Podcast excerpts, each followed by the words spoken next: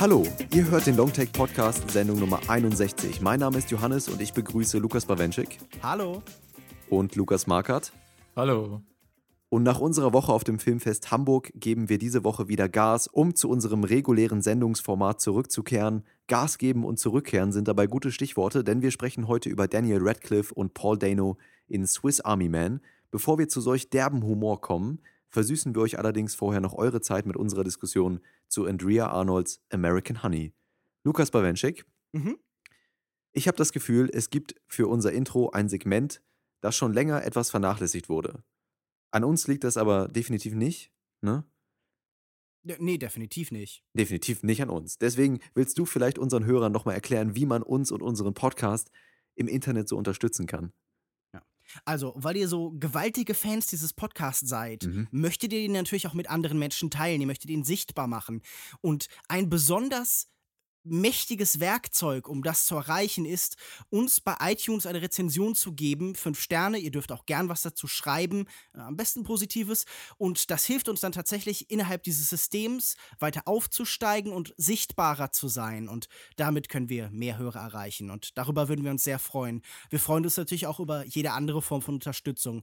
Über Mails äh, mhm. an feedback at longtake.de, über Kommentare auf longtake.de, wo ihr kommentiert, was wir hier so erzählen, oder vielleicht auch einfach die gute alte Mundpropaganda erzählt. Euren Freunden, euren Eure Lebenspartnern, euren Eltern euren natürlich Affären, auch. euren außerehelichen Affären. Ja. Äh, schreibt Leute auf Tinder einfach an mit, hey, kennst du schon diesen Podcast? Funktioniert jedes Mal. Teilt es einfach allen Menschen in eurer Umgebung mit, wie sehr ihr diesen Podcast mögt.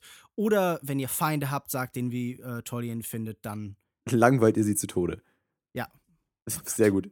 Sehr gute Werbung für unseren Podcast. Wir kommen jetzt zu unserer ersten Diskussion und sprechen über den Film, der auf den diesjährigen Filmfestspielen in Cannes mit dem Preis der Jury ausgezeichnet wurde. Der Film nennt sich American Honey, spielt bei uns im Moment in den Kinos und handelt von einer jungen Frau namens Star, die aus ihrem Leben und ihrem Zuhause flieht und sich kurzerhand einer jugendlichen Drückerkolonne anschließt, welche durch den amerikanischen Midwesten reist, um von Tür zu Tür Zeitschriftenabos zu verkaufen. Wir hören einmal in den Trailer und melden uns danach mit unserer Diskussion zu dem Film zurück. Bis gleich.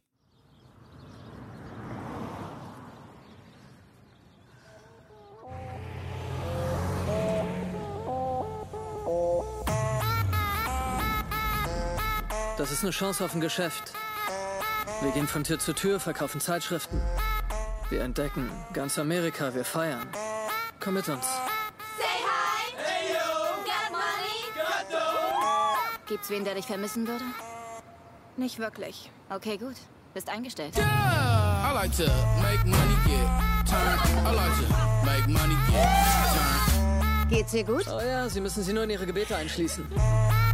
Ich habe versucht, mich christlich zu verhalten, aber ich kann sehen, dass der Teufel euch beide in seiner Gewalt hat. Der Teufel hat ihre Tochter in seiner Gewalt.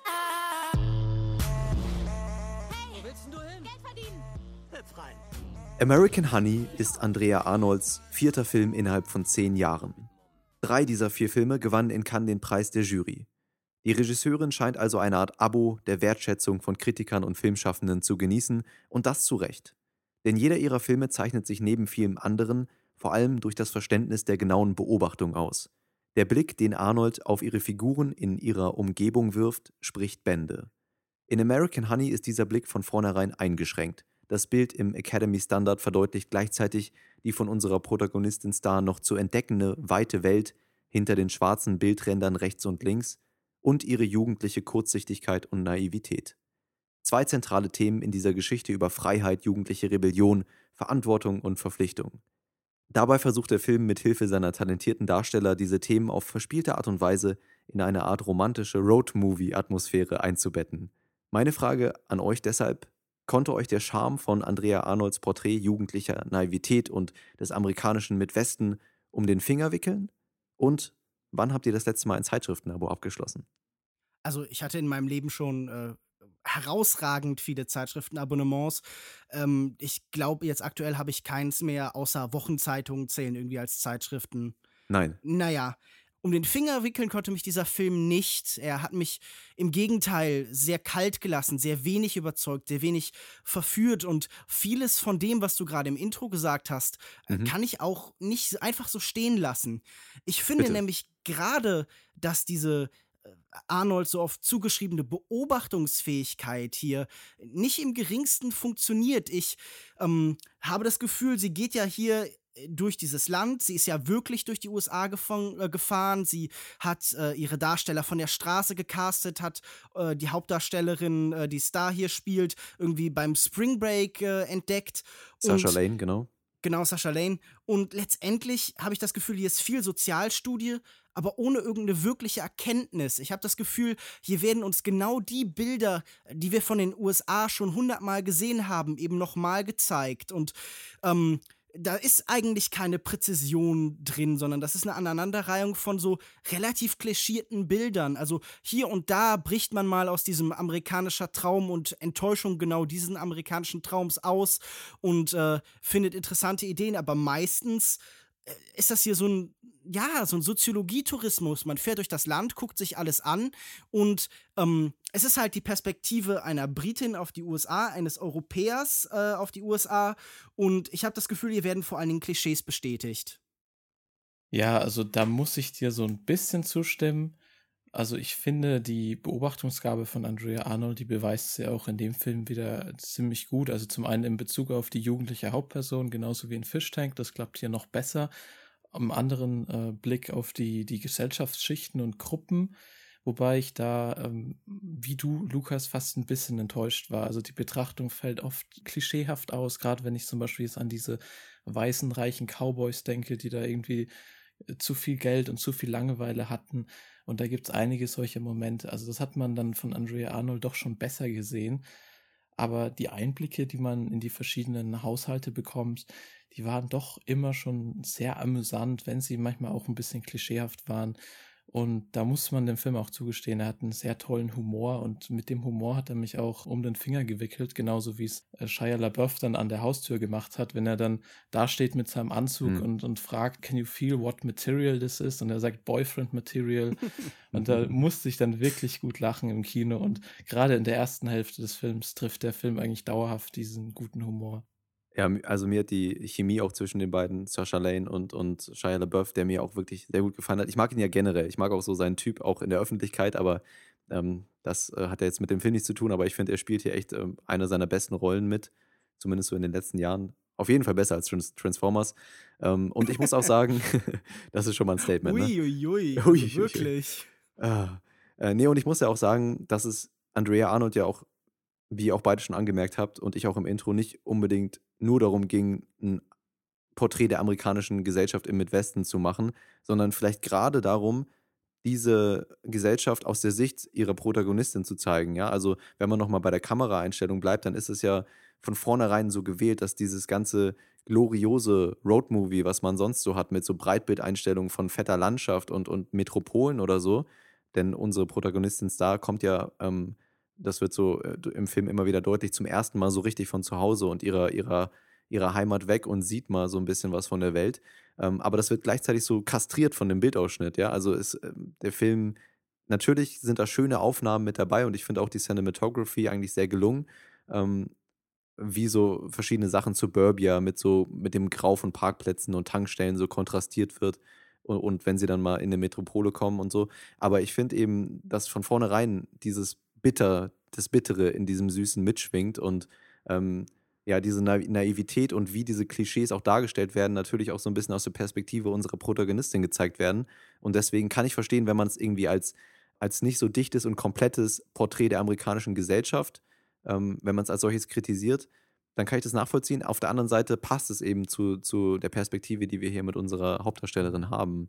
Ich war so ein bisschen frustriert, weil ich das Gefühl habe, diese Geschichte ist ja schon eigentlich so in den ersten 10 bis 15 Minuten äh, komplett durchdekliniert. Also wir, wir sehen sie mit ihrer Familie und mit diesen zerrütteten Verhältnissen und dann äh, ist da diese Verheißung und natürlich findet sie die Verheißung irgendwie im Supermarkt. Dazu läuft im Hintergrund Rihannas uh, We Found Love in a Hopeless Place. Das ist und so das eine Sache, da kann man sich entweder dran stören oder man kann sich irgendwie denken, okay, Also ist ja nicht so, als, als wäre sich Andrea Arnold nicht bewusst, dass es super offensichtlich ist oder so. Ne? Das, deswegen, in dem Moment kann man es entweder ähm, sich zu dem Film bekennen und sagen, ja, okay, das ist das Level, auf dem wir uns bewegen und das macht irgendwie Spaß, oder man hasst es halt.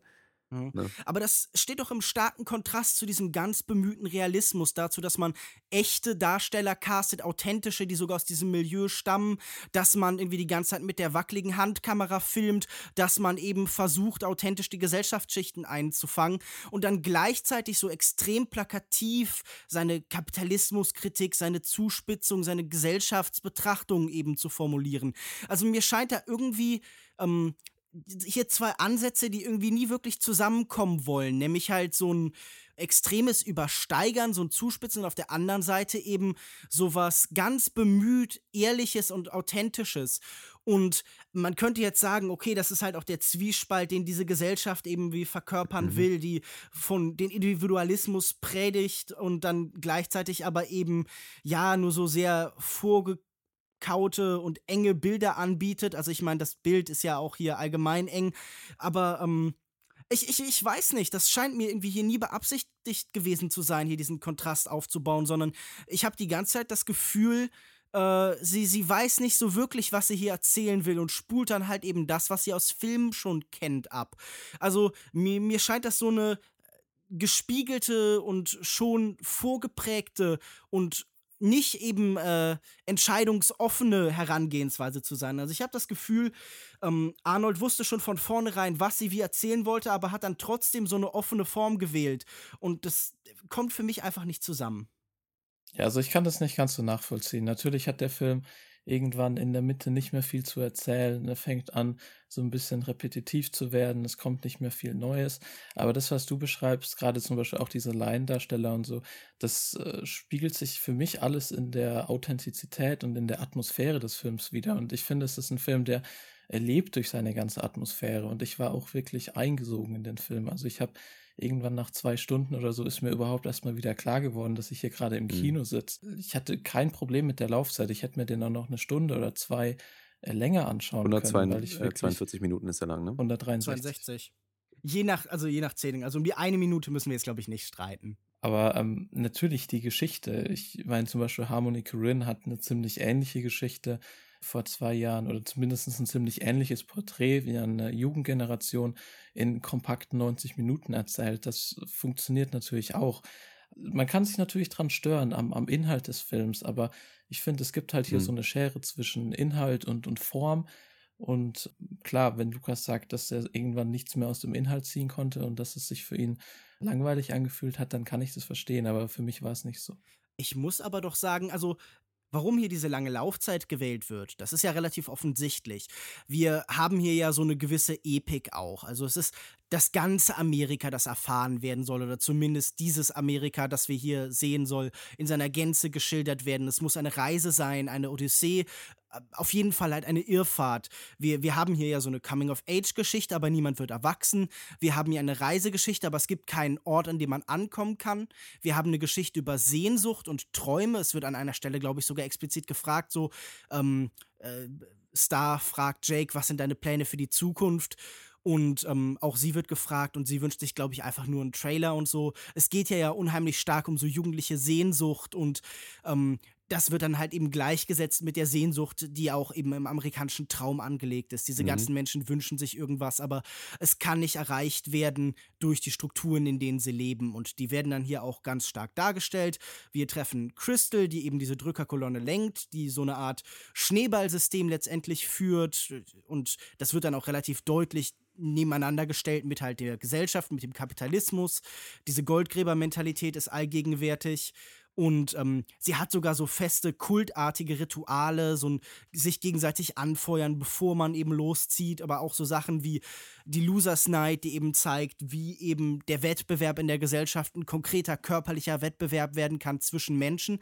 Mhm. Und äh, das alles ist in Ordnung, aber äh, stört euch das überhaupt nicht, wie aufdringlich diese Metaphern, diese Symbole hier eben dargestellt werden. Also wie offensichtlich das alles ist. Das, ich habe mir die ganze Zeit gedacht, wenn das jetzt ein, keine Ahnung, ein Paul Verhoeven-Film wäre, dann hätte ich da wahrscheinlich kein Problem mit. Aber wenn das Sozialrealismus sein soll, wenn man sich hier verlieren soll, auch vielleicht in dieser Welt, die gar nicht so anders sein soll, auf wie die ähm, draußen, wie Lukas das gerade geschildert hat, der gesagt hat, er hat sich im Kino fast verloren, vergessen, dass er im Kino war, dann sind doch gerade diese extremen Kinomomente, diese Leinwandmomente, die immer wieder auftreten und diese Kinofiguren, diese Leinwandfiguren, die immer wieder auftreten, extrem störend. Also so eine äh, Mac Lady Macbeth-hafte ähm, ja, Xantippe, wie wir sie in Wien Crystal sehen, die dominante Firmenchefin oder sowas.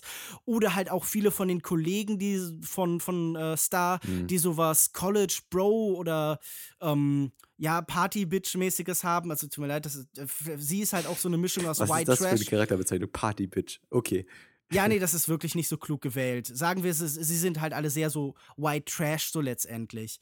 Und, ähm, und für mich sind das alles so sehr zugespitzte Filmfiguren, die überhaupt nicht in diese Handkamera, weiches Licht, Realismuswelt passen wollen. Also, mhm. das ist so, als hättest du Landschaftsaufnahmen tatsächliche realistische und dann klebst du so Aufkleber aus deinem Sammelbuch für Klischees da rein. Also ich stimme dir zu, dass gerade der Nebencast und diese sehr große Gruppe auch von dieser, von dieser Kolonne, die eben durch die Städte reist, um da von Tür zu Tür ihre Magazine zu verkaufen, dass viele der Charaktere einfach flach bleiben. Ja, also dafür ist gar nicht, obwohl ja die, obwohl der Film eine lange Laufzeit hat, hat der Film aber auch gar nicht die Absicht, überhaupt diese Charaktere so im Detail zu schildern. Ähm, Riley Keough als, als Crystal hat mir trotzdem gut gefallen. Das war auch keine tiefe Figur. Äh, ich glaube, vor allen Dingen die Dynamik zwischen Shia LaBeouf und, und Sasha Lane ähm, steht hier im Vordergrund, aber mir hat sie trotzdem auch in der Rolle dieser, dieser Chefin sehr gut gefallen. Und ich würde es halt wie am Anfang auch schon wieder dadurch begründen, dass es halt nicht unbedingt ein besonders exakter Sozialrealismus sein soll, sondern das Ganze aus der Perspektive von ihr zeigt, dass man sich als Zuschauer eben sehr schnell bewusst wird, dass ähm, diese, dieser ganze, dieses hedonistische Leben, was diese Truppe ja äh, im Prinzip für sich verwirklicht, dadurch, dass sie verhältnismäßig für ihre Verhältnisse sehr viel Geld damit verdienen, ähm, mit so einer trivialen Arbeit, ja, und das dann immer auf den Kopf hauen jeden Abend, ähm, dass das eben auch eine Konsequenz hat. Und darum geht es ja auch in dem Film für diesen Charakter, dass Handlungen auch Konsequenz haben und, und Verantwortung auch irgendwo mit sich bringen und auch eine, eine Beziehung oder wenn man mit einem Typen irgendwie spielt und dann da was aufbaut, ja, dass, dass das auch eine Konsequenz haben kann. Und das lernt dann unser, unsere Protagonistin irgendwie so langsam kennen. Und deswegen finde ich es eigentlich angebracht, dass es teilweise so offensichtlich auch dargestellt wird. Und es ist ja auch nicht so ein kompletter eine komplette Absage an ihren amerikanischen Traum. Also es ist nicht so, als wird hier gesagt, hier ist alles schlecht, sondern hier werden ja durchaus auch die Erfolgsfälle gezeigt, ja, dass so äh, relativ schlecht ausgebildete Leute, die dann halt in der Ölindustrie arbeiten, relativ viel Geld auch verdienen können. Aber dann wird das eben immer wieder kontrastiert oder dann wird das hinterfragt und gesagt, ja, aber was hat das für eine Konsequenz, wie für unseren Charakter auch, der hier im Mittelpunkt steht. Ähm, Finde ich, ist diese Parallele zwischen Sozialkritik oder, oder Sozialporträt und Charakterporträt eigentlich ganz gut getroffen. Also ich sehe das, ich sehe dein Problem, dass es vielleicht zu offensichtlich ist, für, wenn man es so als Sozialporträt allein betrachtet, aber im Zusammenspiel hat es für mich irgendwie gut harmoniert. Ja, gerade so von der optischen Ästhetik erinnert es halt auch oftmals sehr so an diese Sundance-Filme, wenn sie dann im Auto fahren und die Haare wehen im Wind und dieses weiche Licht. Aber ich fand jetzt gar nicht, dass das äh, nicht zusammengepasst hat mit dieser Sozialkritik. Ich fand eigentlich die ganze Geschichte war relativ wenig romantisiert. Sie brechen alle irgendwo auf, um Freiheit zu finden und kommen dann halt ohne Geld doch nicht weit. Und wenn sie dann irgendwie alle ums Lagerfeuer tanzen und es erscheint alles schön, dann herrscht trotzdem noch diese unübersehbare Diskrepanz zur Wirklichkeit oder zu, Wel zu der Welt außerhalb ihrer Gruppe. Der Film schafft es dann, sehr guten Ton zu treffen, sehr guten Rhythmus. Er ist immer in Bewegung, er strotzt vor Energie. Und wenn dann halt die Stimmung irgendwo so zwischen Freiheitsgefühl und Euphorie pendelt, dann hat man trotzdem im Hintergrund immer noch diesen Ernst und dieses leicht Bedrohliche. Hm. Aber wenn ihr jetzt von diesem Freiheitsgefühl sprecht, dann muss ich doch sagen, der Film hat auch immer wieder Momente, die relativ eng in ein sehr klassisches äh, Story-Korsett passen. Also zum Beispiel haben wir am Anfang so Sequenzen, wo halt ähm, die Familie von Star gezeigt wird. Sie lässt halt irgendwie ihre Geschwister tatsächlich zurück. Und später haben wir dann so einen Moment, der zurückverweist daran, auf, auf, auf diese Entscheidung. Sie trifft alleingelassene Kinder, die ihr dann irgendwie ans Herz gehen, die allein sind und die sie dann halt eben daran zurückerinnern. Und äh, sie kauft dann für sie ein und möchte sie unterstützen. Und auf einmal sehen wir immer wieder wirklich so ganz klassische Storykonstrukte so von der Seite wieder einbrechen in diese vermeintlichen driftenden, freiheitlichen Film. Und das finde ich zum einen ist das natürlich interessant, weil man sagen könnte, okay, die Freiheit, ähm, die da ist, ist eine Illusion und hier bringt dann auch wieder die Geschichte von außen ein. Aber ist das nicht trotzdem sehr schädlich für das Gefühl, für die Stimmung, die dieser Film, wenn ich euch glauben darf, vermitteln möchte? Ja, du hast natürlich und, jetzt. Und fandet ihr vielleicht, und fandet ihr denn diese Sequenz äh, irgendwie gelungen? Hat die euch überzeugt? Ja, ich wollte gerade sagen, du hast jetzt natürlich das Ass aus deiner, aus deiner Hand gespielt.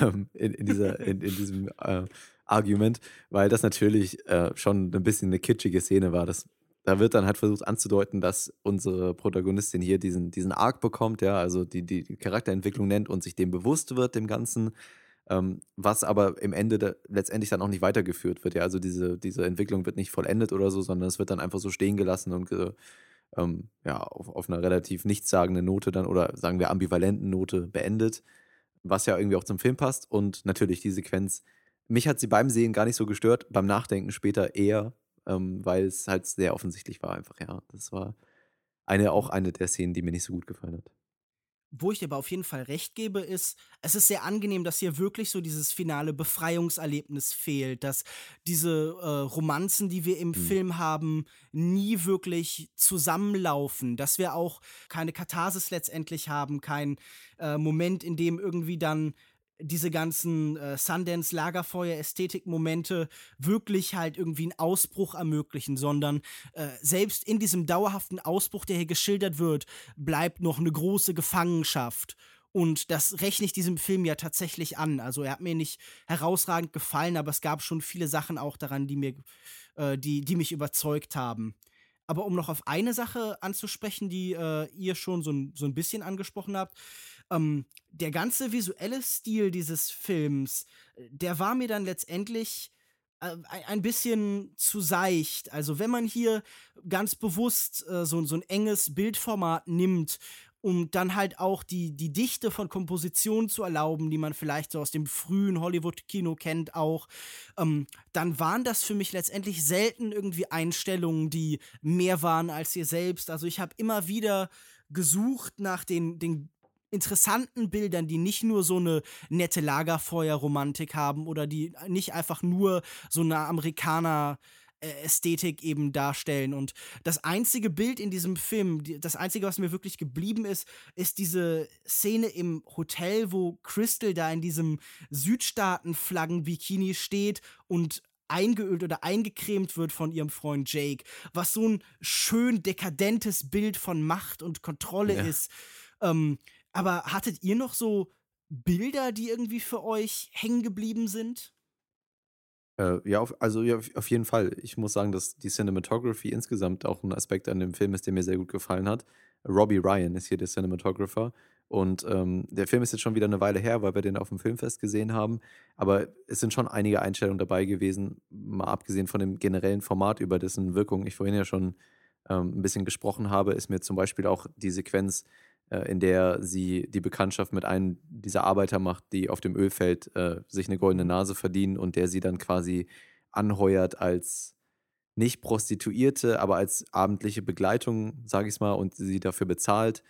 Und da gibt es dann am Ende eine Szene, wo sie zusammen in einem Auto sitzen und die Flamme von den Ölfeldern beleuchtet die ganze Szenerie und, und ähm, ihre, ihre Zögerlichkeit und ihre plötzlichen Wechsel in und auch das plötzliche Hinterfragen ihrer Entscheidung sich da auf diese ganze Situation überhaupt einzulassen, wird halt durch diese Schatten, die dann immer so flackern und geworfen werden, ähm, sehr schön symbolisiert. Und also das war zum Beispiel eine Einstellung, die mir sehr gut gefallen hat. Ja, ich fand das enge Bildformat sich hier wirklich sehr gut angeboten für den Film. Es gab eine Szene, wo Star und äh, Jake im, im Auto saßen, in dem Cabrio und sich so geküsst haben. Und da ist mir dann mal wieder klar geworden, wie gut eigentlich so ein enges Bildformat doch funktioniert, wenn es äh, gelungen umgesetzt ist. Also du hast da die zwei Köpfe quasi genau in dem Ausschnitt und mhm. das ist eine Szene, die mir auf jeden Fall in Erinnerung geblieben ist im Bezug auf dieses Bildformat. Ansonsten bin ich so ein bisschen zwiegespalten, gerade bei so einem Film, der ja auch irgendwo einen Roadtrip zeigt, hätte man in einem weiteren Bildformat sicher auch ein paar tolle Landschaftsaufnahmen besser unterbringen können. Aber ich glaube doch, dass diese Nähe, die man hier zu den Charakteren schafft, großer Gewinn ist für den Film, gerade auch in Bezug auf das ganze Ensemble, auf diese vielen unbekannten Darsteller, die hier in der Gruppe mit dabei sind, die man eigentlich nie wirklich äh, kennenlernt. Aber doch haben sie eine Präsenz und äh, man kann sich an sie erinnern. Stimmt, es sind auf jeden Fall interessante Figuren in dieser Gruppe, an die man sich optisch zumindest erinnert. Und das Ganze ist ja, ich glaube auch, äh, Andrea Arnold hat das Ganze und relativ offensichtlich auch als Porträtformat, dieses nicht ganz 4 zu 3. Ich hab, ihr habt mich vorhin ja belehrt, dass das äh, Academy Standard 1,37 zu 1 ist, oder wie? Mhm. Ja. Ähm, und das ist natürlich ein Format, das sich dann eben ähm, alles, wenn man das, wenn man eine Nahaufnahme von dem Gesicht macht, schneidet, sieht man halt nur das Gesicht, ja. Und man schneidet den ganzen Rand weg und die Umgebung vielleicht im Hintergrund, die man normalerweise dann irgendwie mit Depth of Field ausblenden würde. Ähm, deswegen ist es natürlich schon, schafft es auf jeden Fall Nähe zu den Charakteren, das sehe ich auch so. Das kann man vielleicht auch ganz gut benutzen, um zu den Schauspielerinnen, Schauspielern nochmal überzuleiten. Also ähm, ich weiß nicht, ob ihr noch unfassbar viel dazu sagen wollt, aber ich hatte ja vorhin schon Shia LaBeouf ge gelobt und auch hier äh, Sasha Lane in ihrem Debütfilm ähm, macht das schon sehr gut, muss ich sagen. Für eine Newcomer Newcomerin so einen Film von 162, 63 Minuten zu tragen mit ihrer Präsenz, ähm, das ist keine leichte Aufgabe, glaube ich. Also Sasha Lane ist in meinen Augen sowieso über jeden Zweifel erhaben. Ich fand sie hier großartig in dem Film. Shia LaBeouf mag ich auch. Ich denke, es ist, wie du vorhin gesagt hast, bisher seine beste Performance und ich fand es Seit Transformers. Ne, nicht nur seit Transformers, ich meine, der war auch in Nymphomaniac ganz in ja. Ordnung. Ich fand hier, wie man die ganze Gruppe aufgebaut hat, einfach sehr gut gelöst, dass man quasi diese zwei beziehungsweise drei Hauptpersonen hat und dann der Rest, der so hinten dran steht. Und zum Beispiel mir hat auch Ariel Holmes sehr gut gefallen. Das war die mit ihrer Darth Vader-Obsession hat auch für ein paar Lacher gesorgt. Die hat man ja zuvor aus Heaven Knows What, äh, diesem Drogendrama von den Safety-Brüdern mm. gesehen. Und man merkt halt auch einfach, dass es wirklich Leute waren, die hier Andrea Arnold von der Straße ähm, geholt hat und nicht irgendwelche Jungschauspieler, die gerade ihre Ausbildung fertig hatten.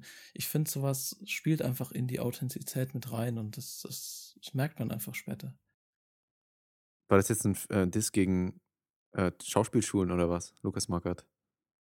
Sind dir die zu technisch? Ist es nicht real genug? Nee, ist nicht real genug. Für so, nicht für so Leute genug, von okay. der Straße. Ja. Lukas Markert, der, der krasseste Gangster in der näheren Umgebung von Würzburg. Okay, und damit überlassen wir dann unseren Hörern das Wort. Sagt uns gerne, äh, auf welche Seite der Diskussion ihr eher fallen würdet. Ich glaube, wir fanden den Film alle gut, oder? Also zumindest nicht schlecht, Lukas Bawenschik. Nee, schlecht auf keinen Fall. Genau, und deswegen ähm, fang doch einfach mal an mit deinem Fazit.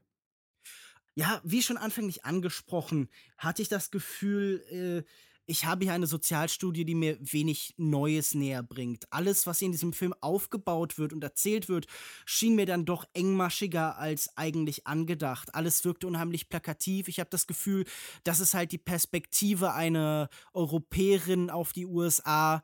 Ähm, Mhm. die wenig Platz für neue Interpretationen lässt, die relativ voreingenommen an die ganze Sache herangegangen ist und die dann eben Sachen zuspitzt, die vielleicht ein bisschen offen gelassen werden sollten.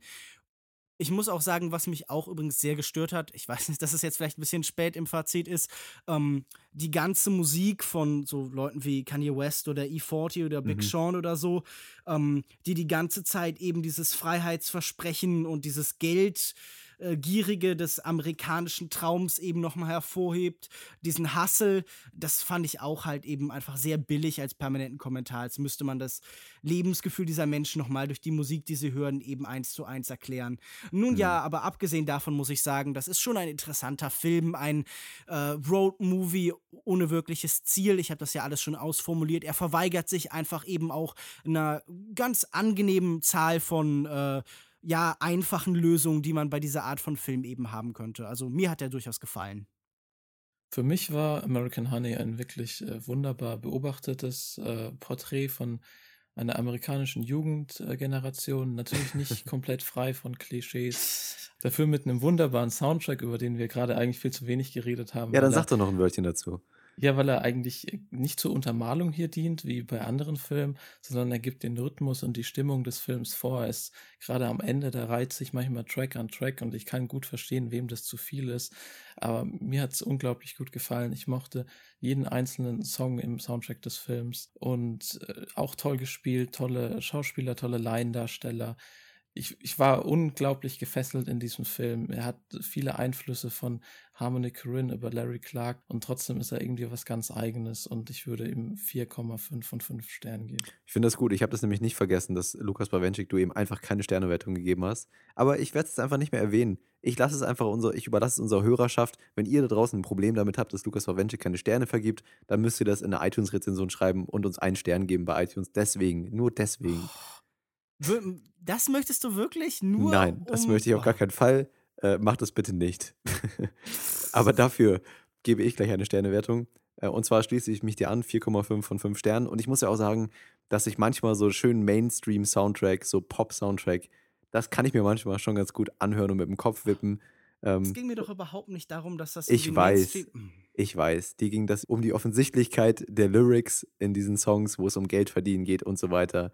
Ja, ja, ist mir schon bewusst. Ich habe trotzdem ähm, äh, genügsam mit dem Kopf genickt und äh, mir das angehört und ich fand eben, dass diese ganzen offensichtlichen Noten ganz gut in diese Charakterstudie oder dieses Porträt reingepasst haben und dass sich diese sozialkritischen Elemente äh, eine schöne Parallele dazu geschaffen haben und auch die Atmosphäre hat für mich gut funktioniert, die Chemie zwischen LaBeouf und, und Lane. Und ähm, deswegen für mich auch ein gar wundervoller Film und die Länge auch kaum merkbar bei mir ähm, gewesen und deswegen, wie gesagt, 4,5 von 5 möglichen Sternen. Ähm, ja.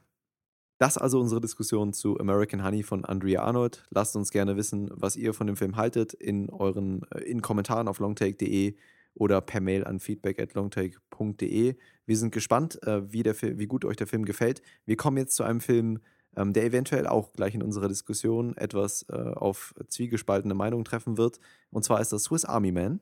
Und nach dem Trailer reden wir darüber. Bis gleich.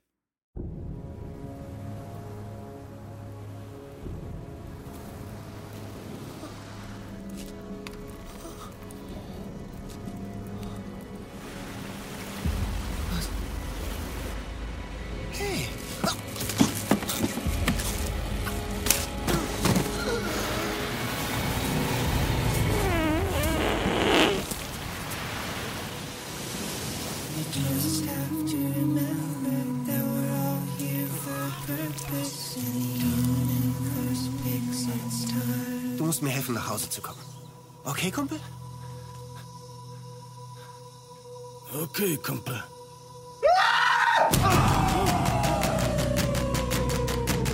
Du bist ein Wunder. Oder halluziniere ich nur vor lauter Hunger? Joseph Pujol zählt zu den vergessenen Größen der Kulturgeschichte. Er besaß ein einzigartiges Talent, das ihn zu einem gut bezahlten Star mit Dauerengagement im berühmten Pariser Moulin Rouge machte. Er gilt als einer der erfolgreichsten Varieté-Künstler seiner Zeit. Zu seinen Bewunderern gehörte der belgische König Leopold II. Sigmund Freud wurde maßgeblich durch ihn inspiriert und hängte sogar ein Porträt von ihm in seinen Behandlungszimmern auf. Kein Wunder, unter dem Titel L'Epitoman war Pujol als Kunstfurzer aktiv. Swiss Army Man von dem Regieduo The Daniels, bestehend aus Daniel Kwon und Daniel Scheinert, steht in der Tradition von sowohl Pujol als auch von Freud. Erzählt wird die Geschichte rund um den einsam gestrandeten Hank, gespielt von Paul Dano, der sich zuerst das Leben nehmen will. Doch äh, als er die multifunktionale Leiche Money, Daniel Radcliffe, entdeckt, äh, beschließt er, doch um sein Leben zu kämpfen und tritt die beschwerliche Reise zurück in die Zivilisation an. Moneys zentrale Fähigkeit äh, ist das Furzen. Durch seine extremen Flatulenzen funktioniert er als Jetski. Zusätzlich ist er, im wahrsten Sinne des Wortes, schwanzgesteuert. Sein Penis dient als Kompass. Freud wäre stolz, auch über die Bemühungen des Films, einfache Körperfunktionen zu entdämonisieren. Meine Frage an euch. Hinter seiner schrulligen und vulgären Fassade versucht der Film zu einer Erkenntnis durchzudringen sowohl für Hank als auch für den Zuschauer. Verbarg sich in den Untiefen der Figuren für euch tatsächlich eine neue Ebene des Verständnisses oder doch nur faulige Darmwinde? Joko, was meinst du? Sorry. Also, ich muss sagen, du hast es in deinem Intro ja schon selbst ein bisschen angesprochen. Es geht ja ähm, nicht nur, aber unter anderem, unter anderem um die Entdämonisierung von äh, sozial vielleicht etwas geächteten Verhaltensweisen. Und äh, vielleicht ist das auch ein bisschen hm, eine kleine Kampfansage an diesen ganzen Popkultur-Konsens. Ja, also Popkultur-Referenzen werden ja im Prinzip besonders am Anfang von unserem äh, ähm, fast in den Suizid getriebenen Hank relativ häufig gemacht. Ja, also er, Jurassic Park wird erwähnt, Netflix, and Chill und so wird erklärt. Und ich glaube, dass es durchaus ein Film ist oh, über diese, über die gesellschaftlichen Zwänge und diese eingeengte Betrachtungsweise und, und, und äh, über die Schönheit der Freiheit, wenn, wenn, man, wenn man einfach mal seine Triebe so ein bisschen ausleben kann. Ähm, und ich bin mir nicht sicher, wie weit der Film diese Aussage wirklich komplett so zu Ende erzählt und, und, und da eine logische Argumentation irgendwie zusammenbringt. Aber für mich war es halt einfach ähm, nicht in seiner, in seiner Thematik, sondern in seiner Umsetzung ein sehr neuer, origineller Film, wie eben diese verschiedenen Momente. Später sehen wir immer wieder, wie Hank sich zurückerinnert an sein Leben in der Zivilisation und wie, das, wie es einem Mädchen geht, auf das er unfassbar steht und wo, bei der er sich aber nicht wirklich traut, ähm, erste Schritte zu machen und ähm, wie aus diesen Alltagssituationen, wie auch zum Beispiel in der Busfahrt, eben so eine Schönheit erzeugt wird, dadurch, dass es eben Daniel Radcliffe als diesen komplett grotesken Leichnam, der als, als Swiss Army, also als, als äh, Schweizer Taschenmesser hier fungiert und alle möglichen funktionalen ähm, Features offenbart, nach und nach, ähm, wie ihm das alles erklärt wird und da so eine, so eine Romantik drin gefunden wird und gleichzeitig eben ähm, aus diesen gesellschaftlichen Zwängen ausgebrochen wird mit diesem Duo, das hat für mich ähm, ja was sehr Erfrischendes gehabt und eben in der Art und Weise, wie es umgesetzt wurde, etwas sehr, sehr Unterhaltsames. Also es war wirklich einer der unterhaltsamsten Filme, die ich in letzter Zeit gesehen habe. Ähm, und auch einer der Filme, wo ich mich auf diese dumme, in Anführungszeichen dumme oder doofe Prämisse, mit die halt mit sehr starkem Fäkalhumor anfängt, durchaus mal einlassen konnte. Und ähm, deswegen hat mir der Film sehr gut gefallen. Ich konnte ja vor allem mit diesen popkulturellen Referenzen am Anfang sehr wenig anfangen. Also wenn dann mhm. alles erwähnt wird und dann kommt auch wieder dieser Nostalgiefaktor und dann wird die Jurassic Park Melodie gesummt und so. Das ist sowas, was jetzt auch in den letzten ein, zwei Jahren äh, total an Überhand genommen hat und es nervt mich mittlerweile ziemlich.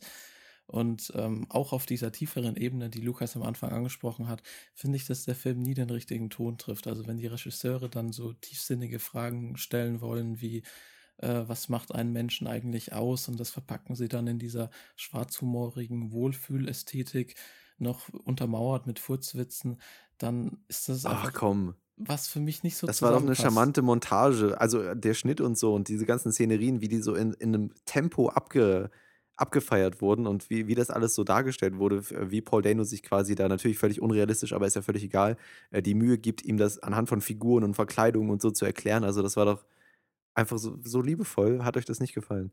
Ja, für mich ist es einfach sehr viel Flickenteppich, was nicht so zusammenpassen will, aber ich muss dennoch dem Film einfach extrem viel Respekt zollen, weil in einem Jahr, wo irgendwie gefühlt jeder zweite Film Prequel, Sequel oder Reboot ist, allein für seine Originalität und seinen Ideenreichtum, dass sowas dann irgendwie doch noch zu uns in die Kinos kommt, das ist schon doch bewundernswert.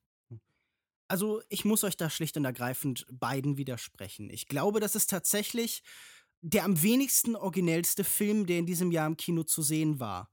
Und man merkt, mit welcher Verzweiflung er sich zur Originalität versucht hinzustilisieren. Also dieser Film ist ja wirklich überladen mit quirligen und schrägen und schrulligen Ideen von irgendwie Darstellungen von irgendwelchen Filmen oder Alltagsereignissen irgendwie dieser beiden zusammen im Wald. Angefangen bei dieser furzenden Leiche und so. Also dieser Film ist ja ganz viel irgendwie am Anfang irgendwie aufgenommen worden, oh, der ist so seltsam und so schräg. Das war so ein bisschen der Diskurs, der aus Sundance rausgekommen ist.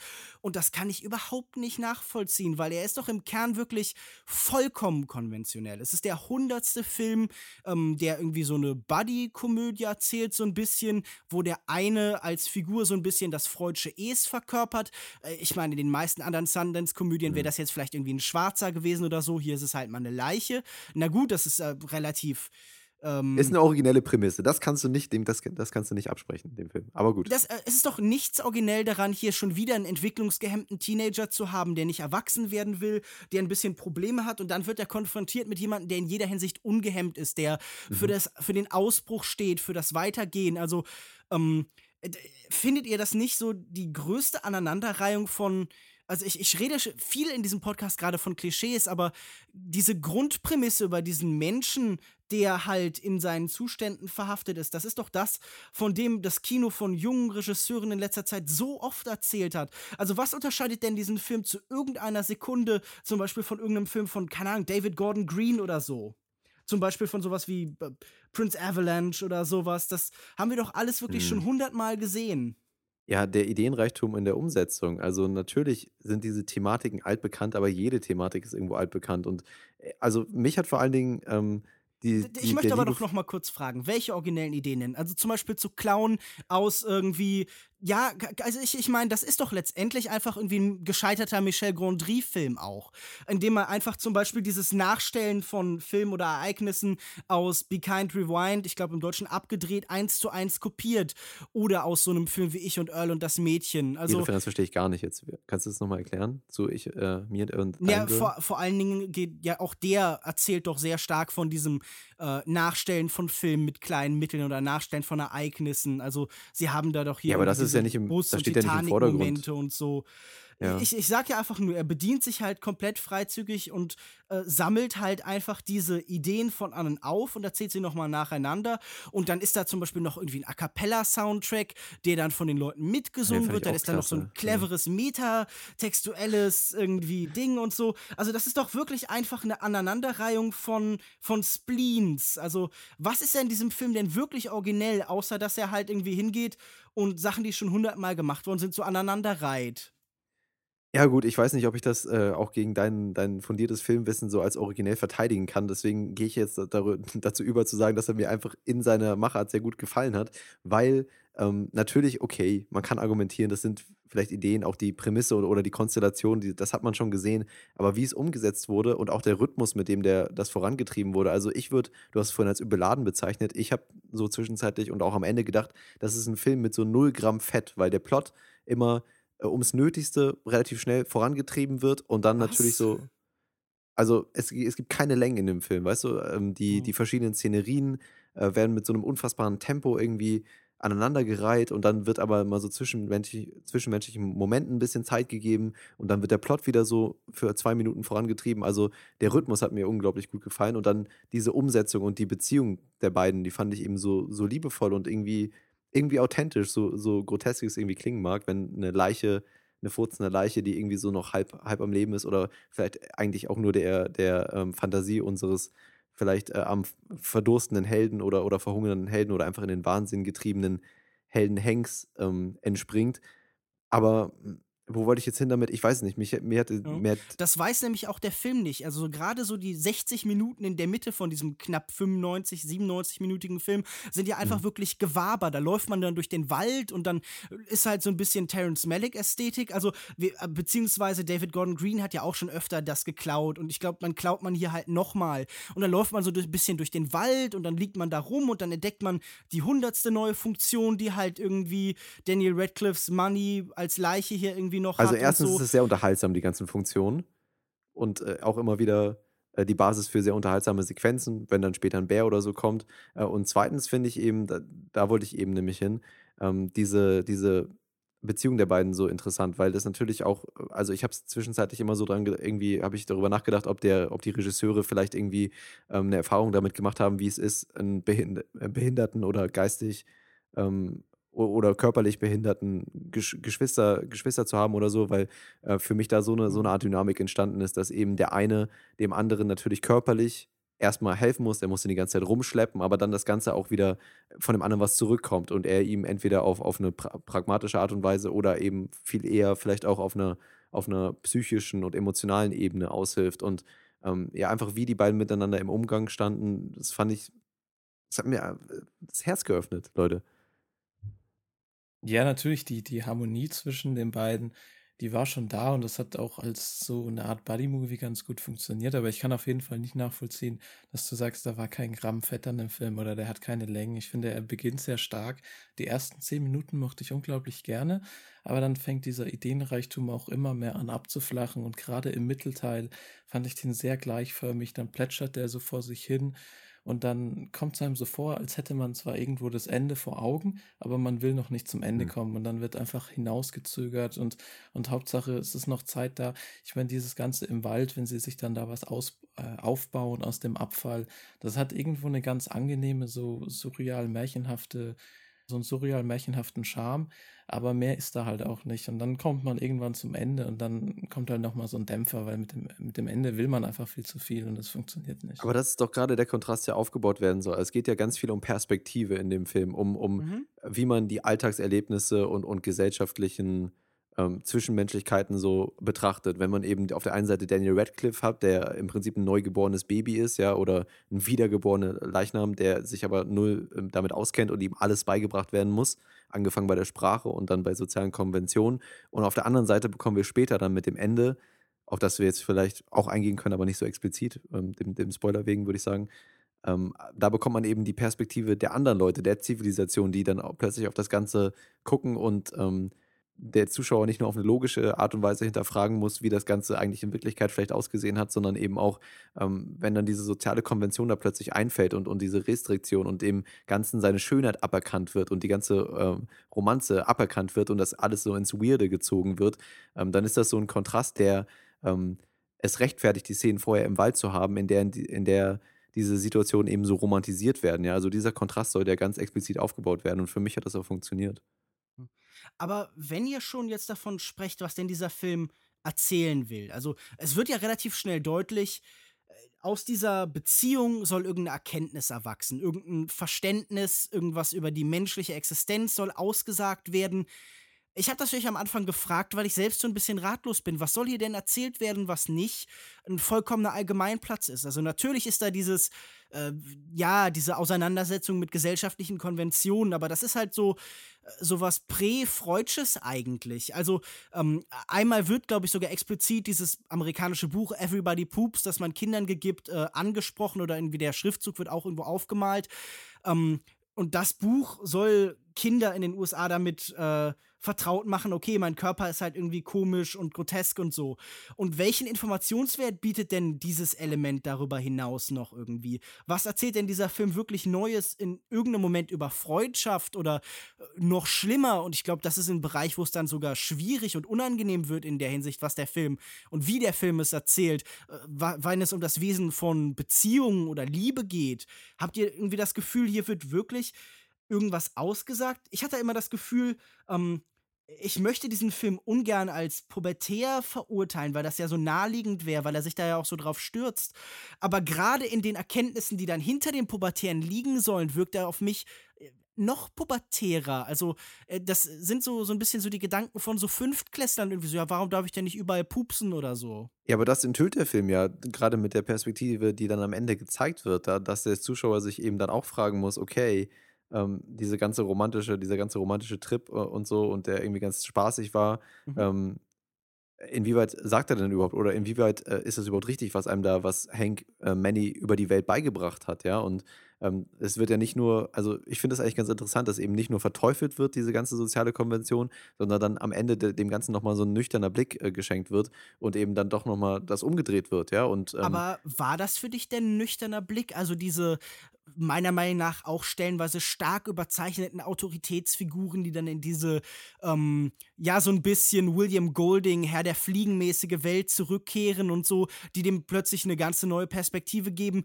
hattest du das Gefühl, da wird wirklich in dieser Konfrontation von Realität und Fantasie, da wird wirklich irgend, da entsteht wirklich was Neues, weil letztendlich flieht dieser Film dann doch auch wieder zurück. Und äh, normalerweise lobe ich ja immer Ambiguität, lobe ich es, wenn ein Film halt eine Uneindeutigkeit hat. Aber hier mhm. schien mir einfach eine Unentschlossenheit zu sein in den letzten Momenten. Also ich habe das Gefühl, hier hat man keinen wirklichen Zielpunkt gefunden, keinen Fluchtpunkt, auf den sich alles hinbewegt, sondern hat dann am Ende einfach alles zusammengeworfen und dann war es vorbei. Also das sind ja. so, es ist vielleicht so ein Birdman-mäßiger Moment, also so ein kunstheischender Moment, aber kein wirklich künstlerischer. Wart ihr mit dem Ende zufrieden? Vor allen Dingen, ich würde dir dazu stimmen, vor allen Dingen, weil der Film im letzten Moment dann nochmal ein Reversal bringt, nach dieser etwas nüchternen, nüchternen Perspektive. Aber erstmal würde ich gerne einwenden, dass jeder Film, in dem Shane Carruth eine Cameo erhält, erstmal kein schlechter Film sein kann. er hat ja auch den Soundtrack mitgestaltet oder so, sehe ich das richtig? Ich bin nicht ganz. Okay, der hat mir nämlich auch sehr gut gefallen, der Soundtrack. Ihr nee, den also, so kritisiert. Ich, nee, sorry, Moment, da muss ich jetzt aber kurz nachgucken, ob das überhaupt stimmt. Irgendwas hat er noch gemacht, glaube ich, irgendwas vom okay. Design her oder so. Währenddessen werde ich dir einfach zustimmen, ähm, dass das Ende durchaus, glaube ich, seine Probleme hat, wenn man das thematisch deuten möchte. Ich fand es einfach in dem Moment erstmal interessant, dass diese, dass eigentlich auch relativ wahrscheinliche Entwicklung dann irgendwann kommt und wie es gelöst wurde und wie auch hier mit dieser Figur von Mary Elizabeth Winstead ähm, das Ganze so eine psychopathische Note bekommen hat für Hank, ähm, fand, ich, fand ich einfach interessant und hat, ähm, aber ich, ich würde zustimmen, der Film ist jetzt thematisch keine Offenbarung und nicht unfassbar rund am Ende. Ähm, für mich stand halt, wie gesagt, so ein bisschen die Reise und der Unterhaltungswert, ähm, den, den er anscheinend nicht so gesehen hat in dem Film im Vordergrund. Und ich, ja, das, ich fand das Ende interessant, aber ich glaube, es ist nicht so ergiebig. Und mich hat übrigens am Ende auch gestört, diese, dieser, äh, vor allen Dingen diese, ich weiß nicht, ob das von Shane Caruth tatsächlich kam, ich glaube ja, weil ich ihn an der Stimme erkannt habe. Ähm, dieser Dialog, was dann jetzt mit der Leiche passieren wird und so, das war schon ja. sehr offensichtlich, ja. Also es hat mir, das hat mir auch ein bisschen missfallen. Aber in dem Moment war ich damit beschäftigt, im Hintergrund im Blur zu erkennen, ob das wirklich Shane Caruth ist. Deswegen ähm, ja, war ich etwas abgelenkt. Ich fand halt auch einfach den, äh, den Bruch da am Ende sehr störend. Also, dass sie dann dieses Geerdete zurück in die Realität holen, da aus dieser gestrandeten Insel Castaway-Stimmung.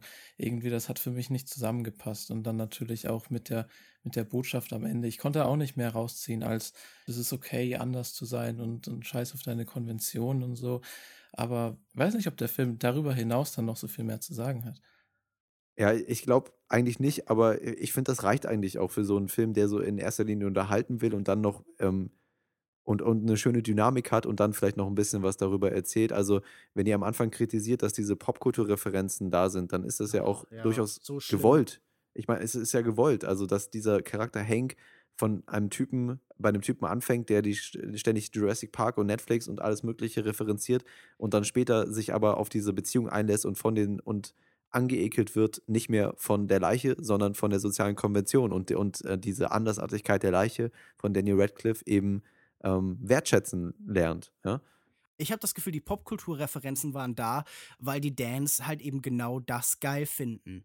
Die sind aufgewachsen und äh, bekannt geworden irgendwie als Musikvideoregisseure äh, und ich glaube, so, die sind auch aus Teil der Generation, für die halt sowas wie Jurassic Park in seiner äh, Spielbergschen Ehrfurchtsästhetik halt irgendwie in diesen großäugigen Erkennen von Besonderheiten in der mhm. Welt mhm. und diesem Leinwand übergroßen, dass das für die tatsächlich wichtige Referenzpunkte sind und dass die einfach dachten, die äh, zollen hier Tribut. Und genauso ist das wahrscheinlich mit sowas wie, keine Ahnung, so einem netten Partylied wie Cotton Eye Joe oder so, das dann halt irgendwie gesungen wird, auch in der A Cappella-Version. Ich glaube halt nicht, dass da eine Distanz zu besteht. Dafür ist der Film auch vorher viel zu nostalgisch, viel zu sehnsüchtig in dem, was er erzählt. Ah, es liegt ja im Auge des Betrachters bei Benchik.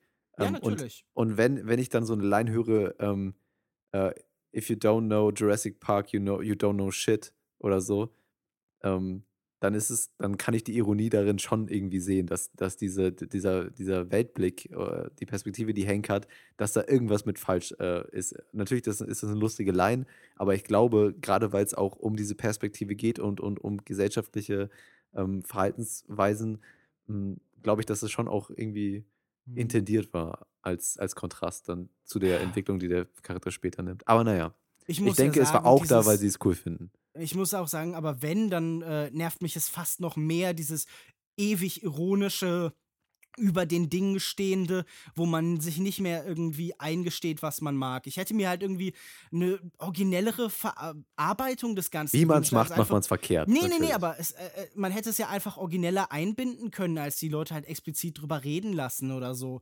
Ich mhm. finde, man kann so mit Zitaten ja durchaus viel machen. Da gibt es ja durchaus Leute, die da interessante Ansätze finden. Ich habe halt nur das Gefühl, dass die Daniels das einfach zu zu wenig differenziert einbauen und irgendwie halt genau halt den Teil zwischen Ironie und Authentizität finden, den ich halt irgendwie mhm. unangenehm finde, diesen kleinen Flur, den sie da haben. Dieses nicht oh. festlegen wollen, mhm. dieses, was ja oft irgendwie so als Eigenschaft der Millennials halt irgendwie zugeschrieben wird.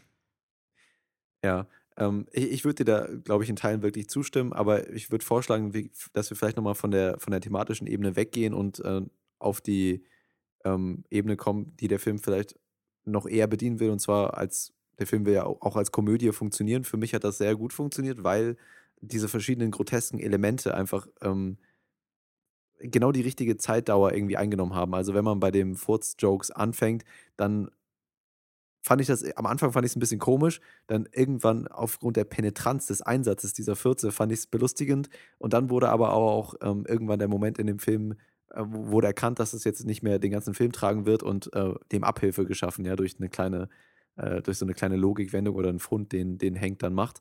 Äh, und ich, ich finde, dass das immer wieder ganz clever eingesetzt wurde, diese neuen Funktionen und wann die offenbart wurden. Und das hat dem Ganzen so für mich eben eine sehr kurzweilige Note gegeben, weil immer wieder neue Funktionen und neue Jokes eingeführt wurden und ähm, die Dialoge zwischen den beiden auch irgendwie witzig waren. Natürlich hat das so ein bisschen was Angestaubtes, wenn er irgendwie mit dem Gesicht neben einem Scheißehaufen landet oder einer, einer Sports Illustrated und dann fragt, ey, what is this? Ähm, und er dem das dann erklären muss. Ähm, kann ich verstehen, aber irgendwie hat der Film mich von vornherein so mitgenommen, dass ich das auf diesem Humorlevel, ähm, dass es bei mir angekommen ist. Fandet ihr den Film gar nicht lustig oder? Ach, es hielt sich doch dann sehr in Grenzen. Wie du schon sagst, äh, war das alles so ein bisschen angestaubt. Äh, ich will dem Film gar nicht seinen Furzhumor vorwerfen. Das ist jetzt auch nicht so wirklich meins.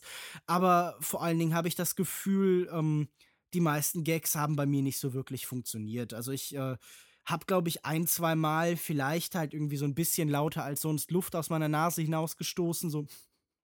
Aber äh, ja, ich, ich weiß es. Aus der Nase bist du sicher?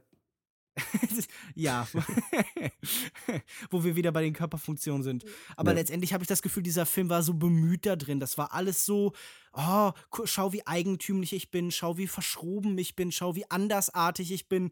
Wo ich dann dachte, nun ja, äh, all deine Fassade aus Andersartigkeit beschreibt halt eben und umschreibt und um, umschließt nur Sachen, die ich schon hunderte Male gesehen habe. Und ich habe einfach mich die meiste Zeit nicht wirklich unterhalten gefühlt. Also ich habe, glaube ich, auch mehrfach äh, irgendwie so geguckt, irgendwie, äh, wie, wie spät es ist. Äh, ich gucke äh, eigentlich ungern während Vorstellungen auf mein Handy, außer Filme nerven mich wirklich sehr oder irgendwie, ähm, ich habe danach noch einen Termin und hier habe ich, glaube ich, ein, zwei Mal tatsächlich nachgeguckt.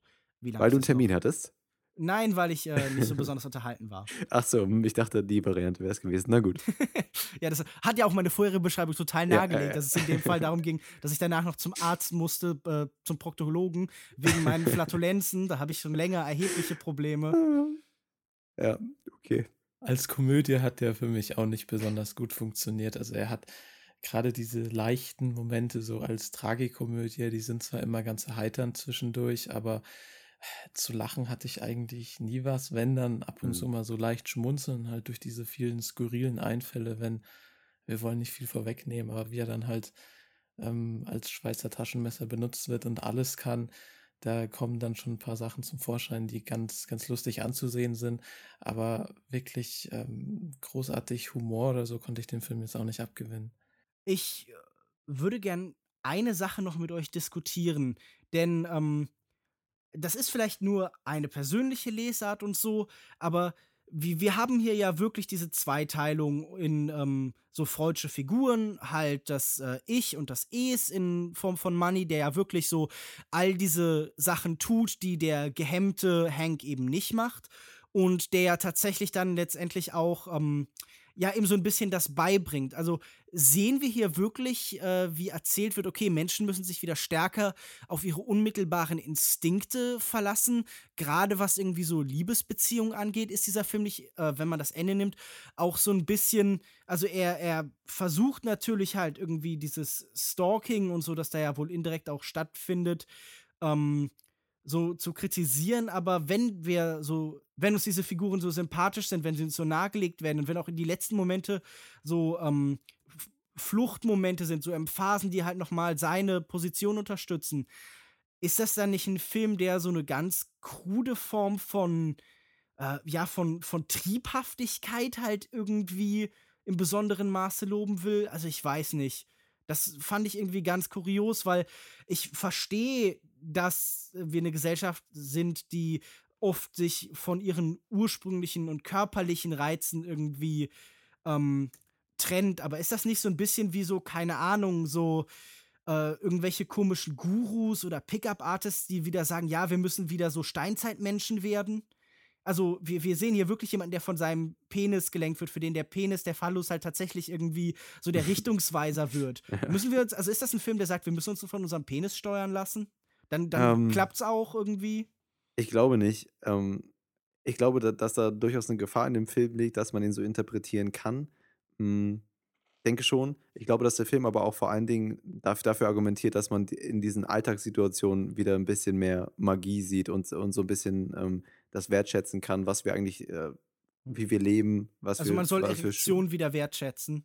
Was für schöne Momente wir haben. Nee, aber eine Busfahrt vielleicht, eine schöne Busfahrt mit einer schönen Szenerie äh, mhm, mit einer hinterm Erektion. Fenster meinetwegen auch mit einer Erektion, wenn dich Landschaft so anmacht, dann ist, soll mir das recht sein, solange du den nicht rausholst, was hier auch nicht der Fall gewesen ist. Denn der Film geht ja mit diesen Sachen nicht wirklich so weit, als dass man es wirklich in die Richtung äh, irgendwie von besonders von zum Beispiel von sexuellen Übergriffen oder so deuten könnte. Am Ende gibt es da nochmal so die, diesen Stalker-Touch, wo ich mir aber auch wirklich nicht sicher bin. Ähm, ja, das Ende ist so ein bisschen all over the place. Ich würde euch beiden recht geben.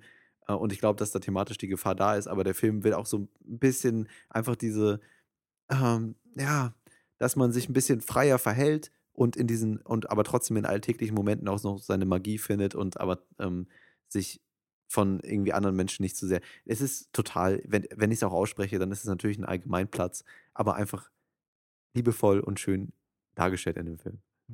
Ja, ich werf dem Film das auch nicht vor. Ich habe nur gerade durch diese Unentschlossenheit des Endes, die halt eigentlich an eine große Entschlossenheit und eine große Einordnung der Figuren schließt, gedacht so, ach, ich weiß nicht, ich kam mir so ein bisschen veralbert vor. Ich hatte das Gefühl, und dafür das jetzt alles. Naja. Das ist eben der Unterschied. Für mich hat das eben Spaß gemacht. Für, für mich war der, der Weg dahin jetzt keine Tortur, ähm, wie für dich vielleicht. Und da, dann ist natürlich das Ende nochmal besonders ernüchternd vielleicht. Also ähm, Tortur ist übertrieben. Ja. Also irgendwie Torturen sind in der Regel nicht langweilig, wenn man Schmerzen leidet oder so. Hier war ich einfach halt die meiste Zeit so, ja, och, da läuft ein Film. Ich meine, hm. ist jetzt spannender, als wenn ich das Ausgangsschild äh, anschaue oder so oder auf den Sitz irgendwie vor mir starre. okay. Äh, ich würde vielleicht als letzten Punkt auch noch mal ganz kurz Paul Dano und Daniel Radcliffe loben. Also äh, sind ja beide dafür bekannt, dass sie generell gerne mal solch, solche etwas komischeren Rollen annehmen. Und ich, ich fand die beiden hier klasse. Also Paul Dano wirklich so auch als, als äh, am Anfang als so Tom Hanks äh, Verschnitt in, in äh, Dings, wie heißt es, in Castaway. Mhm. Und dann aber mit, äh, sobald in Inferno. Daniel. in Inferno, genau. Nee, nee, in Castaway.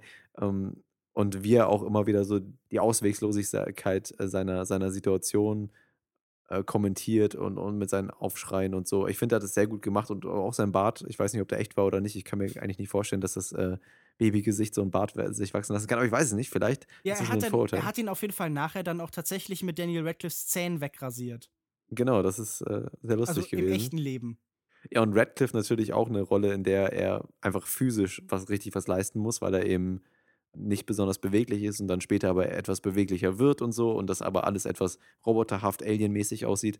Ähm, also einfach eine technische Performance, die er, finde ich, hier schon klasse auf die Leinwand bringt. Fandet ihr nicht? Also ich fand das schon ein bisschen beeindruckend.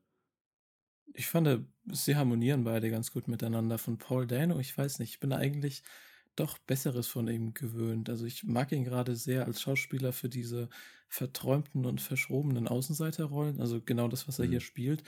Und da hat er dann doch schon mal mehr gezeigt. Aber ich war positiv überrascht von Daniel Radcliffe, weil ich von dem jetzt auch nicht so viel erwartet hatte. Und gerade am Anfang des Films, durch seine äh, eingeschränkte Mimik und Gestik, bringt er doch irgendwie einiges rüber. Und so eine furzende Leiche zu spielen, ist dann doch irgendwie schon mal was Besonderes. Also er arbeitet ja anscheinend immer noch stark in die Richtung, um von diesem mhm. Harry Potter-Image loszukommen.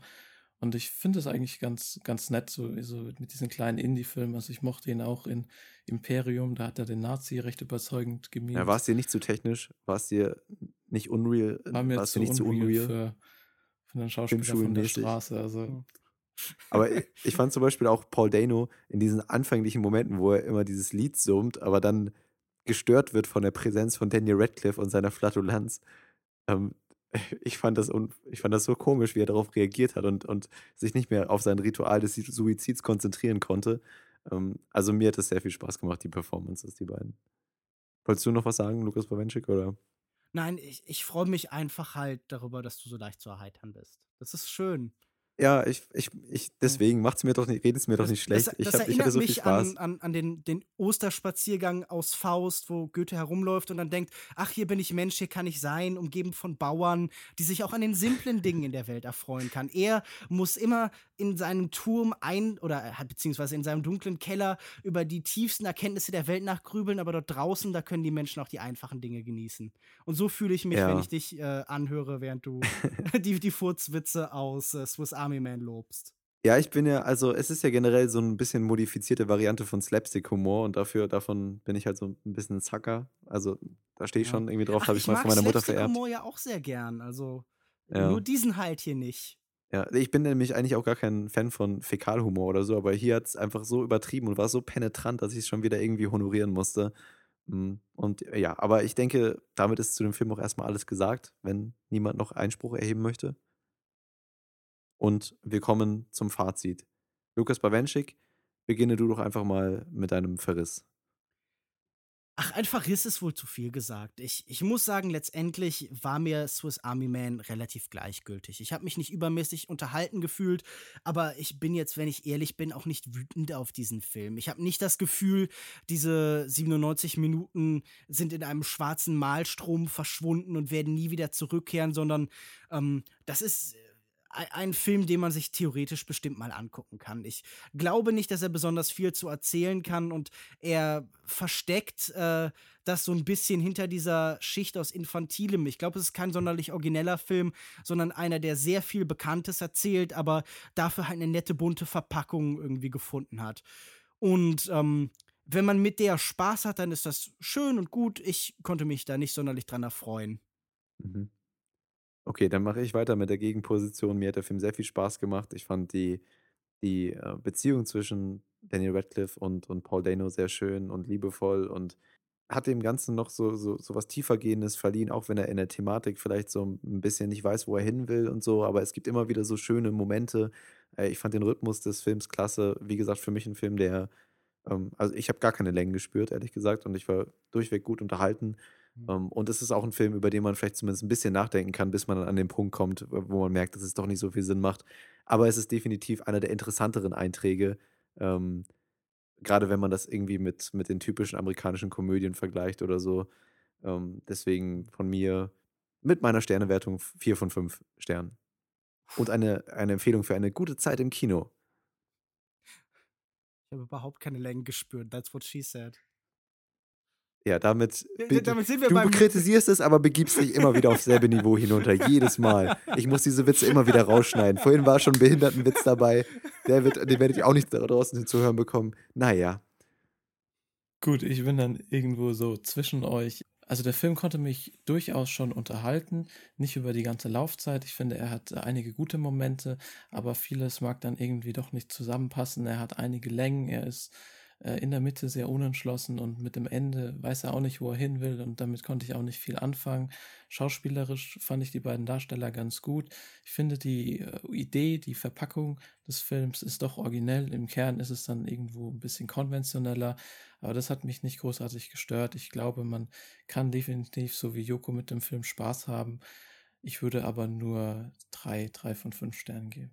Ja, hey, das ist doch schon mal was im Vergleich zu Lukas einem Stern ist es natürlich. Ich äh, habe überhaupt keine Sterne vergeben. Was? Das ist ja, das ist eine bodenlose Ungeheuerlichkeit. Naja, wenn ihr da draußen Sterne vergeben möchtet, dann könnt ihr das tun, gerne in unseren Kommentaren auf longtake.de und aber bitte nicht nur Sterne, außer auf iTunes, da hätten wir gerne fünf Sterne. Ähm, macht das nicht, das war vorhin ein Witz mit dem einen Stern, ne? Das nehme ich zurück, sorry. Ähm, aber lasst, euch, lasst uns gerne eure Meinung wissen zu den Filmen. Könnt ihr auch in die iTunes-Rezension schreiben, wenn ihr möchtet. Da lesen wir das ja auch vor, immer zu Beginn äh, jeder Folge.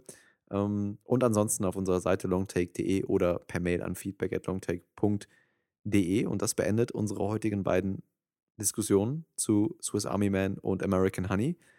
Was besprechen wir nächste Woche? Naja, wir haben uns natürlich gedacht, wir haben ja Arthouse im Titel, also werden wir auf jeden Fall Bridget Jones Baby und Trolls Finde dein Glück besprechen, richtig? Vielleicht als dritten Film noch Burg Schreckenstein dazu? Ja, das ist ja alles sehr lustig, Herr Bawenschik. Aber was besprechen wir denn nun wirklich nächste Woche? Wir sind ein bisschen enttäuscht gewesen vom aktuellen Programm. Da waren sicher ein paar Filme bei, die interessant sein könnten, aber äh, wir waren alles andere als enthusiastisch. Also haben wir uns überlegt, wenn wir uns schon langsam Halloween annähern, in diesem Schocktober hier, dann könnten wir vielleicht auch tatsächlich über Horrorfilme sprechen. Und wir haben uns überlegt, wir äh, werden wahrscheinlich über einen älteren und einen aktuelleren Horrorfilm sprechen. Passend zu Halloween. Zu meinem Leidwesen. Ja. Du wirst es verkraften, außer du stirbst vor Angst.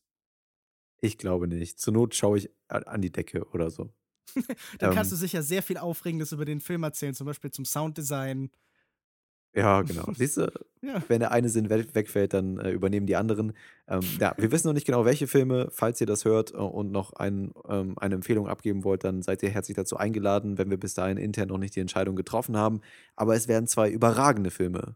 Zwei überragende Horrorfilme, die selbst ich abfeiern werde wahrscheinlich. Ja, Moment, oder vielleicht auch das nicht. haben wir dann doch noch gar nicht entschieden. Vielleicht findest du ja auch ganz furchtbar oder vielleicht finde ich sie ganz vielleicht. furchtbar. Und um herauszufinden, was davon wirklich der Fall ist, müsst ihr nächste Woche wieder einschalten zu einer grandiosen äh, 62. Folge des Longtake Podcast. Und bis dahin, Lukas Bawenschik, findet man dich wo genau im Internet? Man findet mich auf Twitter unter @kinomensch, meinen Blog auf kinomensch.wordpress.com. Man findet mich auf Facebook unter facebook.de/slash kinomensch und regelmäßig auf kino-zeit.de, wo ich sogar jüngst einen thematisch hm. passenden Text verfasst habe über das Glücksversprechen des Wohlfühlkinos und in diesem Text wird auch Swiss Army Man erwähnt. Das ist ja mal ein Zufall, Mensch. Da werde ich ja gleich mal den Text lesen. Tu das. Gut, ich dachte. ich wollte gerade sagen, was war das, was war das auch für eine Vorlage? Das klingt sehr interessant, Lukas Pawenschik. Danke, Auf kino-zeit.de kann man es nachlesen. Und wenn Sie jetzt bestellen, bekommen Sie ein Handyfeuerzeug gratis dazu. Und Anti-Flatulanz-Pillen. Ähm, Nein, so. Wie, wie die Frau in, in Wiener Dog. ähm, naja. Ja, gut in der Kombination mit dem Feuerzeug. Genau. Wie auch in Swiss Army Man demonstriert. Lukas Markert, wo lässt du deine verbalen, digitalen Flatulanzen ähm, so raus ins Internet? Auf Twitter unter @cinedrifter und auch auf Letterbox kann man mich finden. Da habe ich mein Profil verlinkt in Twitter. Sehr gut. Mich findet man auf Twitter at Jokoda, J-O-U-K-O-D-A. Oder natürlich kann ich auch ganz, ganz wärmstens empfehlen, unsere offiziellen Social Media Accounts longtake.de auf Twitter oder facebook.com slash longtakepodcast, die in, dem, in der festen Hand von Lukas Bawenschik stehen und der immer sehr viele interessante Links dort postet. Gerade ich bekomme ständig Push-Nachrichten auf mein Handy. Mensch, der und der liked den neuen Post von Longtake. Der und der findet das interessant. Du machst da wirklich einen grandiosen Job, Herr Bawenschik. Oh, danke schön. Aber gerade in letzter Zeit habe ich doch wirklich vergleichsweise wenig gemacht. Ja, das ist richtig. Vielleicht ist da auch weniger mehr. Denn wenn du dann mal postest, dann wird es umso mehr gefeiert. Nee, ähm, aber es ist wirklich wahr. Ich habe jetzt in letzter Zeit häufig diese Nachrichten aufs Handy bekommen.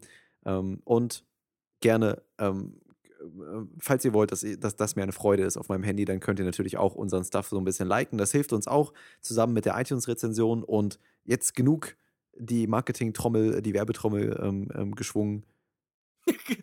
geschwungen. Die bekannte Redewendung, die Marketing-Trommel schwingen. Wie nennt man das denn nochmal? Gerührt? Ja. Ähm, gerührt. Ich bin sehr gerührt. So, ich bin auch krank. Ich, meine Moderations. Äh, weißt du, ich lobe dich hier und du könntest auch mal einfach loben, wie ich hier als kranker, als krankes Säckchen in meinem Bett hier durch diese Sendung führe, wie Nein, ein also gestandener ich muss auch Moderator. sagen, für deinen äh, Gesundheitszustand hast du dich wirklich heldenhaft geschlagen. Ja, danke schön. So. Also es wird immer Worten, wieder gesprochen vom postheroischen Zeitalter. Ah, aber diese Menschen, ja, okay. diese Menschen kennen die halt einfach. Ja, ja. Oh, ich dachte, du könntest einfach mal beim Lob belassen, mit dem ich dann die Sendung beenden kann. Tschüss, Hörer, bis zur nächsten Woche, wo ich wieder alles abrasiere mit meiner Moderation. Hauen Sie Das rein. wird so geil. Ciao. Tschüss.